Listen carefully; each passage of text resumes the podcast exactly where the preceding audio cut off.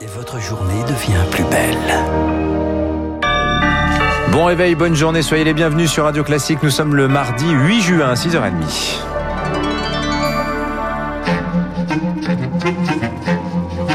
6h30, 9h, la matinale de Radio Classique avec Dimitri Pavlenko. Soyez les bienvenus sur Radio Classique. Le journal vous est présenté par Marc Bourreau.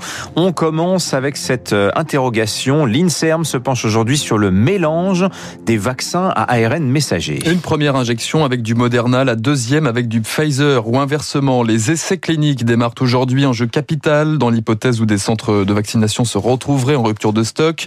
Enjeu crucial aussi alors que le variant indien grignote du terrain dans l'hexagone. L'union fera-t-elle la force entre ARN messager? Reste à savoir si la réponse immunitaire sera suffisante, Rémi Pfister. La question s'est d'abord posée lorsqu'AstraZeneca et Janssen ont été contre-indiqués pour les moins de 55 ans. Certains jeunes avaient déjà reçu leur première injection avec ces vaccins. La Haute Autorité de Santé avait alors réalisé des études cliniques en urgence et autorisé l'administration d'une deuxième dose avec de l'ARN messager.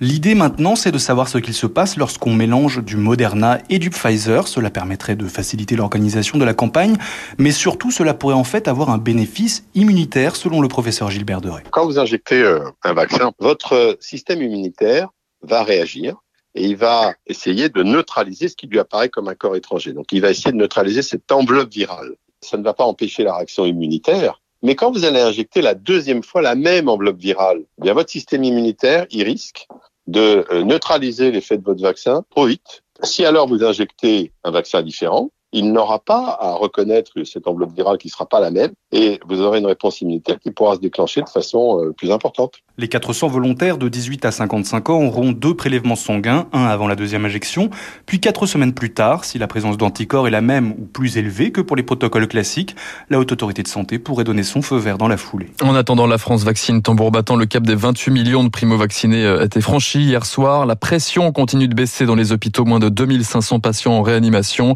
Enfin, dans les Landes, 31 malades du variant indien ont été recensés. Une centaine de cas suspects vont être analysés. Situation sous contrôle. Le déconfinement n'est pas remis en question, assure euh, toutefois l'Agence régionale de santé et la préfecture. Alors justement, c'est la veillée d'armes pour les bars et restaurants. Ouais, J-1 avant un retour à une vie un peu plus normale après les terrasses il y a trois semaines. Dernier préparatif avant la réouverture des salles demain.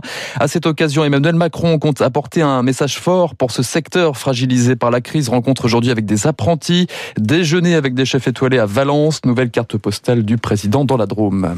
Pendant ce temps, l'Union européenne euh, tranche aujourd'hui sur notre carnet de voyage cet été. Ah quel sera le sésame pour se rendre sous le soleil de Barcelone ou arpenter l'île au musée à Berlin? Le Parlement adopte aujourd'hui son fameux projet de passe sanitaire européen. Un passeport vert à minima. Pas d'harmonisation entre les 27 sur la durée des tests, sur l'âge à partir duquel les enfants doivent se faire dépister. Chacun joue sa partition, regrette Patrick Martin-Genier, spécialiste des questions européennes à Sciences Po Paris. Il répond à Victoire Fort. Chaque pays garde la responsabilité de sa police sanitaire. Si tel État considère que dans un autre État, la contamination est repartie à la hausse, manifestement, ces États pourront prendre des mesures restrictives. En plus de ce pass sanitaire, la Commission émet des recommandations pour éventuellement euh, faire des avertissements en disant à certains gouvernements de ne pas aller plus loin, mais c'est tout ce qu'elle pourra faire à ce stade. A contrario, l'Espagne, elle ouvre grandes ses portes aux touristes pour relancer le secteur clé de son économie depuis hier.